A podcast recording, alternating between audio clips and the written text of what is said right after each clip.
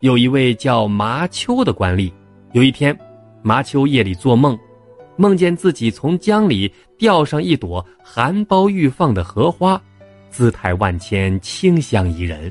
第二天一早，他的妻子就生下了一个女孩，长得美丽动人，惹人怜爱。夫妻俩就为她取名叫麻姑。麻姑出生三天后，便会咿咿呀呀的说话了。一个月后，就能跟着父母诵读诗文了。长大以后，麻姑生得更俊俏了。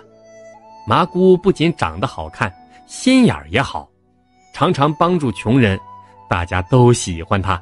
可是她的父亲麻秋性格却很暴躁，脾气也很坏，更没有同情心，经常的欺压百姓。可尽管这样，麻姑依然很孝顺自己的父亲。那个时候呀，兵荒马乱，田地荒芜，粮食稀少，麻姑经常去野外挖野菜、采野果来填饱肚子。有一天，麻姑去找吃的，可是田里的野菜都被挖光了，树上的野果子也都被摘光了。突然，在山坡的一个角落里。一棵桃树上，居然挂着一个大桃子。麻姑小心翼翼地摘下来，看着这个又大又红的桃子，麻姑真想啃一口呀。她还饿着肚子呢，可是，她又想到了自己的父亲，于是就把桃子放在怀里，准备留着给父亲吃。麻姑急匆匆往家走去，突然看见路边围着一堆人。他也好奇地挤上去看个究竟，原来啊，路边躺着一个衣衫褴褛的老婆婆，已经不省人事。大家议论纷纷，这个老婆婆一定是饿坏了，要是有口吃的就好了。可是大家只是说说，却没有一个人给老婆婆拿。听到大家的议论，麻姑立刻掏出怀里的桃子，蹲下身子。一口一口的喂给老婆婆，老婆婆吃完之后很快就醒了过来，但是她的身体还是很虚弱。她握住麻姑的手说：“好孩子，谢谢你。要是能再给我点热粥喝，那就更好了。”麻姑一听，抓住老婆婆的手说：“婆婆，你别急。”我回家去熬粥，她让老婆婆坐在树下等她，自己回家去熬粥。麻姑一回家，就把家里不多的米找出来，开始熬粥。就在粥快熬好的时候，麻秋气冲冲的回来了。原来一路上他就听说女儿麻姑拿桃救人的事，心里只怪他多管闲事。回家一看，嘿。麻姑正在给老婆婆熬粥，他非常恼火，就把麻姑关起来，不许她出去。可是麻姑还是放心不下，等到半夜时分，她看见父亲睡着了，就偷偷的溜了出去。当她来到树下的时候，那个老婆婆早已不在树下了，只留下了一颗桃核。麻姑四处寻找，没有找到老婆婆。只好把这颗桃核带回家去。半夜，麻姑迷迷糊糊的睡着了。突然，她好像看见那位老婆婆。老婆婆拉着她的手，笑眯眯的说：“好孩子，谢谢你的桃子，好心有好报，我们还会见面的。”说完，老婆婆就不见了。麻姑猛然一惊，醒来了。她想，这个老婆婆一定不是个平常人。后来，麻姑就把桃核种在院子里。几个月之后，桃核长成了一棵又高又大的桃树。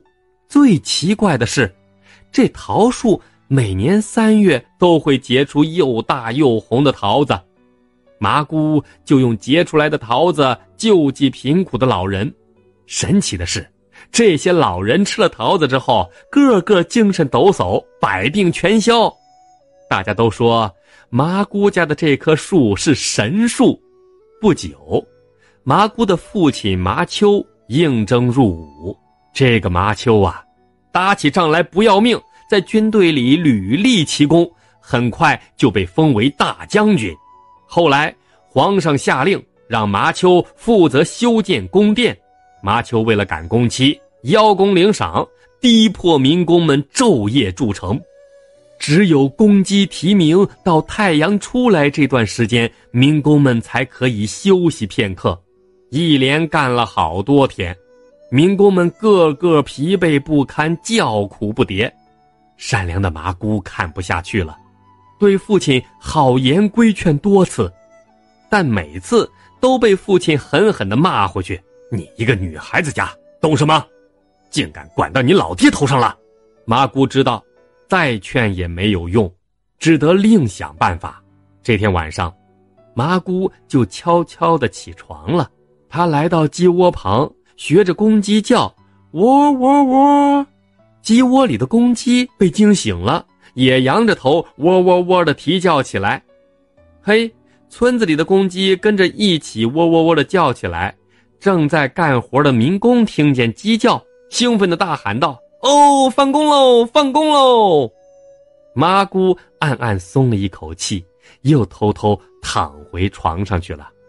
一连好几天，麻秋终于觉察出鸡叫声不对劲儿，便派人四处打探情况。没几天，就有探子说是麻姑小姐在学鸡叫。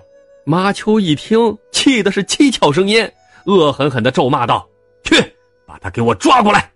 这个女儿，不给她点颜色看看，都不认识他老爹了。他要是不听话，你们就先痛打一顿，再给我拖过来。